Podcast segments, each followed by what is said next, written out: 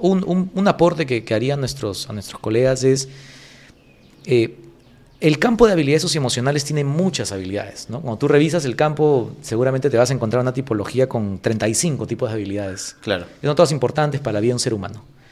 En estos tiempos, que estamos todavía en el inicio del proceso del regreso de clases, eh, hay un par que quizás recomendaría que la consideren, que es la parte de identificar tus propias emociones, ampliar tu vocabulario emocional y saber dialogar con tus emociones, si quiere coloquialmente, pero que formalmente se llama la habilidad de autorregular tus emociones.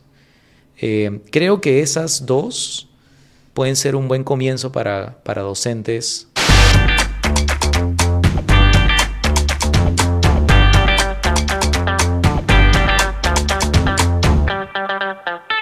Hola Franco, ¿qué tal? ¿Cómo estás? ¿Qué, nos has traído el día de hoy? Hola Pepe, gusto de estar aquí otra vez. Eh, hoy día pensé que podíamos hablar de cómo en estos tiempos impulsar la salud socioemocional de los estudiantes alrededor del país. Qué bueno, qué bueno. Justo eh, la última semana hablamos con Cecilia Ramírez de, de en el Minedu. Sí, sí lo vi. Y nos decía lo mismo, cómo, cómo trabajar lo socioemocional y, y ella apuntaba también por trabajar lo socioemocional con los docentes también. Pero cuéntanos entonces, ¿cómo, cómo, ¿qué propuesta o qué, idea que has venido leyendo al respecto? Ya. Em, muchos docentes eh, saben que esto es importante, pero ¿dónde vienen las dudas? En ya, ¿cómo paso a la acción? ¿Qué significa pasar a la acción? Y pasar a la acción con calidad, ¿no? En podcasts anteriores hemos hablado del ambiente seguro para estudiantes y todo, pero la pregunta pendiente es concretamente dónde, cómo, cuándo hago esto, ¿no? Para fortalecer esa salud socioemocional. Yo he estado leyendo, digamos, paquetes de actividades basadas en evidencia, basadas en investigación, impulsadas una por el Ministerio de Educación. Recientemente ha salido unas guías bien interesantes sobre cómo impulsar esto. Y el Banco Mundial, eh, que, crearon guías con profesionales también peruanos, peruanas, hace cinco o seis años. ¿En qué consisten estas guías?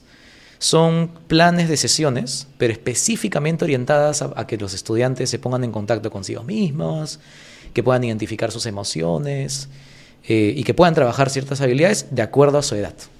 Un, un, aporte que, que, haría a nuestros, a nuestros colegas es, eh, el campo de habilidades socioemocionales tiene muchas habilidades. ¿no? Cuando tú revisas el campo, seguramente te vas a encontrar una tipología con 35 tipos de habilidades. Claro. Y son todas importantes para la vida de un ser humano. En estos tiempos, que estamos todavía en el inicio del proceso del regreso de clases, eh, hay un par que quizás recomendaría que la consideren, que es la parte de identificar tus propias emociones, ampliar tu vocabulario emocional y saber dialogar con tus emociones, si quiere coloquialmente, pero que formalmente se llama la habilidad de autorregular tus emociones. Eh, creo que esas dos pueden ser un buen comienzo para, para docentes. O sea, para eh, que los docentes trabajen con sus estudiantes. Con sus estudiantes que puede ser utilizar tiempo de las horas de tutoría, mm. puede ser em, que como colegio se pongan de acuerdo para que al inicio de cada día tengan actividades de ese estilo, em, eh, o al inicio de cada semana, o también puede ser después del horario de clases en la medida que eso sea posible. Y creo que el, ¿cómo, se ve esto? ¿no? ¿Cómo, cómo, cómo se ve una, un tipo de decisión? Porque no, no deberían ser muy, no son tan difíciles en principio de ejecutar, Em, pero voy a, voy a poner un ejemplo. Em, Suscríbete a nuestro canal de YouTube del Laboratorio Docente y no olvides activar la campanita para que no te pierdas ninguno de nuestros episodios. Imaginemos que tenemos un grupo de estudiantes de secundaria, tienes un periodo de, de, una hora, imagínate. Entonces, eh, comienzas de repente con una actividad de juego para que la gente se conecte un poco entre ellos. De ahí les, eh, les pones en círculos y les invitas a que hablen sobre qué piensan de sus propias emociones, mm. que puedan conversar entre pares. Luego les ayudas a entender eh, qué es una emoción, eh, cuáles son los mitos sobre emociones. ¿no? Hay muchos mitos con respecto a las emociones. Claro. Y les das de repente una hojita que tiene un vocabulario emocional. ¿no? que tiene los nombres de las emociones, mm, las múltiples emociones que hay. Y les das un tiempo para que lo procesen, para que conversen, que, jueguen con esa información, que reflexionen sobre su vida, que intercambien opiniones con sus compañeros en un ambiente seguro. Eh, y luego les dices como, oye, ¿cómo podrías utilizar esto ¿no? En otras partes de tu vida durante, las, durante estos meses y cierras la sesión. Y de repente si haces eso durante un tiempo, ¿no? Prolongado, los estudiantes se acostumbran a que una buena práctica para sus vidas es todo lo que pasa ahí adentro, ¿no? Con las emociones, poder ponerle nombre. Claro. Y entender que todas las emociones tienen un propósito de ser, que en el fondo, en el fondo, uno de los grandes mitos, ¿no? No hay emociones positivas ni negativas. Que ese es un estereotipo, ¿no? Porque a veces cuando pensamos eso es como hay emociones de las cuales nos tenemos que alejar y hay emociones a las cuales nos tenemos que acercar. Como en la película, intensamente. Oh, ¿quieres actitud? Será un placer. No, no, no, sé feliz. Pero creo que inclusive en la película intensamente el mensaje es que todas las emociones tienen un rol que jugar, existen por algo, Ajá, ¿no? ajá, eso, exacto. eso es algo muy bonito que... Exacto. Entonces, pero hay estudiantes en el Perú y adultos también, eh, yo he pasado por ese camino, que experimentan las emociones pero ni siquiera saben cómo se llama esta emoción que estoy viviendo. Y ese es el primer paso, ¿no? Y eso se lo puedes enseñar a un niño de tres años. Y también se lo puedes enseñar a un adolescente de 16 y también se lo puedes enseñar a un adulto de 35. Eh, entonces, digamos, yo recomendaría un poco eso, ¿no? Y hay dos buenas guías ahí en eh, Minedo y Banco Mundial que están a disposición para que el docente pueda entender cómo liderar esas actividades. Son buenos manuales, buenas definiciones basadas en investigación para que no tengas que investigar todo desde cero y que de repente puedas ir probando, eh, ver, ver en qué momento puedes implementar algunas de estas. Sí recomendaría que sea como no hagas una en el año, pues, ¿no? O sea, esto, esto es un trabajo, Por bimestre, puedes escoger una o dos. de repente, Sí, o sea, Y eva- evaluar al final. si fuera, si fuera por mí, ar- armaría una secuencia, ¿no? Este, eh, pero que esté, eh, que invite a los estudiantes a realmente en un ambiente seguro ponerse en contacto con sus propias emociones.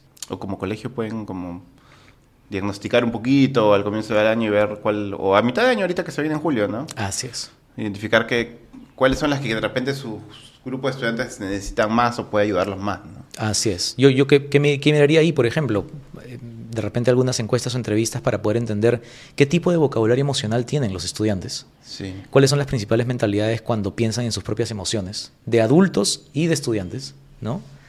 Eh, y, y a partir de ahí eh, movernos adelante, ¿no? Porque este es un tipo de herramientas que de verdad sí le quedan para toda la vida. Si uno sabe identificar sus propias emociones, eh, llevarse a- autónomamente a un nivel en el que pueda dialogar con sus propias emociones, llevarlas a niveles sanos, tienes una vida en general mucho más llevadera, ¿no? En este caso los estudiantes, su vida familiar, su vida con sus amistades, su vida escolar, está cargada de emociones, ¿no? Claro, claro, claro. Y a veces no, no poder nombrarlas o definirlas o como identificarlas Ajá. hace que igual la- las, las, las mantengas, las, no, no las puedes como aparcar en algún lugar. Exactamente, exactamente. Y ahí es donde vienen, eh, lo, lo- lo hablamos antes, ¿no? Eh, en, otro, en otros episodios. Ahí es donde eso se exterioriza en distintos tipos de conducta, ¿no? En algunos casos nocivas con ellos mismos, en otros casos nocivas con otras personas, ¿verdad? Eh, y y- y la, el- el- con lo que convivimos a nivel mundial es que este, estas a estas herramientas no se les ha dado un, un- un- un sitio Sí. explícito, ¿no? El, uno de los paradigmas más fuertes ha sido, sí, es transversal, lo hacemos transversalmente, que tú ya sabes qué significa eso, ¿no? Claro. Significa que, que- que se diluye el esfuerzo, entonces el estudiante realmente nunca tiene un tiempo dentro de su experiencia escolar para atender a su salud emocional y esas herramientas que le van a servir. No, qué, qué- qué interesante. Me, me contabas también este... eh, eh, o sea, me, me- hace pensar mucho que también eh, en el discurso, y, y- y- y es verdad al final, el hecho de, de que uno aprende mucho viendo al otro, o sea, de- no tanto como que le digas qué hacer, sino como qué, como qué hacen los demás, ¿no? Mm, Y en el tema de, los, de las emociones, este, creo que también se da, pero también hay ese riesgo de, de como se dice eso, simplemente se deja que se viva y no, y no genera estas dinámicas específicas para eso, ¿no? Sí, y creo que ahí hay, por ejemplo, justamente, si tuviese que decirlo como, como, como transparentemente, uno de los miedos que a veces hay es, oye, voy a abrir la puerta de hablar de las emociones y se me puede salir de las manos. Claro. ¿no? Es un miedo válido, real, ¿no? Pero precisamente por eso tienes que saber cómo hacerlo y de repente en lugar de inventarte algo de la nada, puedes recurrir a estas fuentes que justamente han construido est- estos tipos de actividades teniendo eso en mente, ¿no? Para que sea un- una entrada amable de los estudiantes a estos campos de sí mismos, ¿no?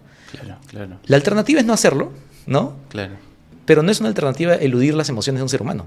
No, no, no, no, no, no sé. Sí, tú, finge ser alegría. O sea, el niño de 8 años, de 3 años, la niña de 16, no podemos eludir nuestras emociones. Eso es un mito, ¿no? Este, ni podemos tratar de reprimirlas, eso tiene eh, Claro.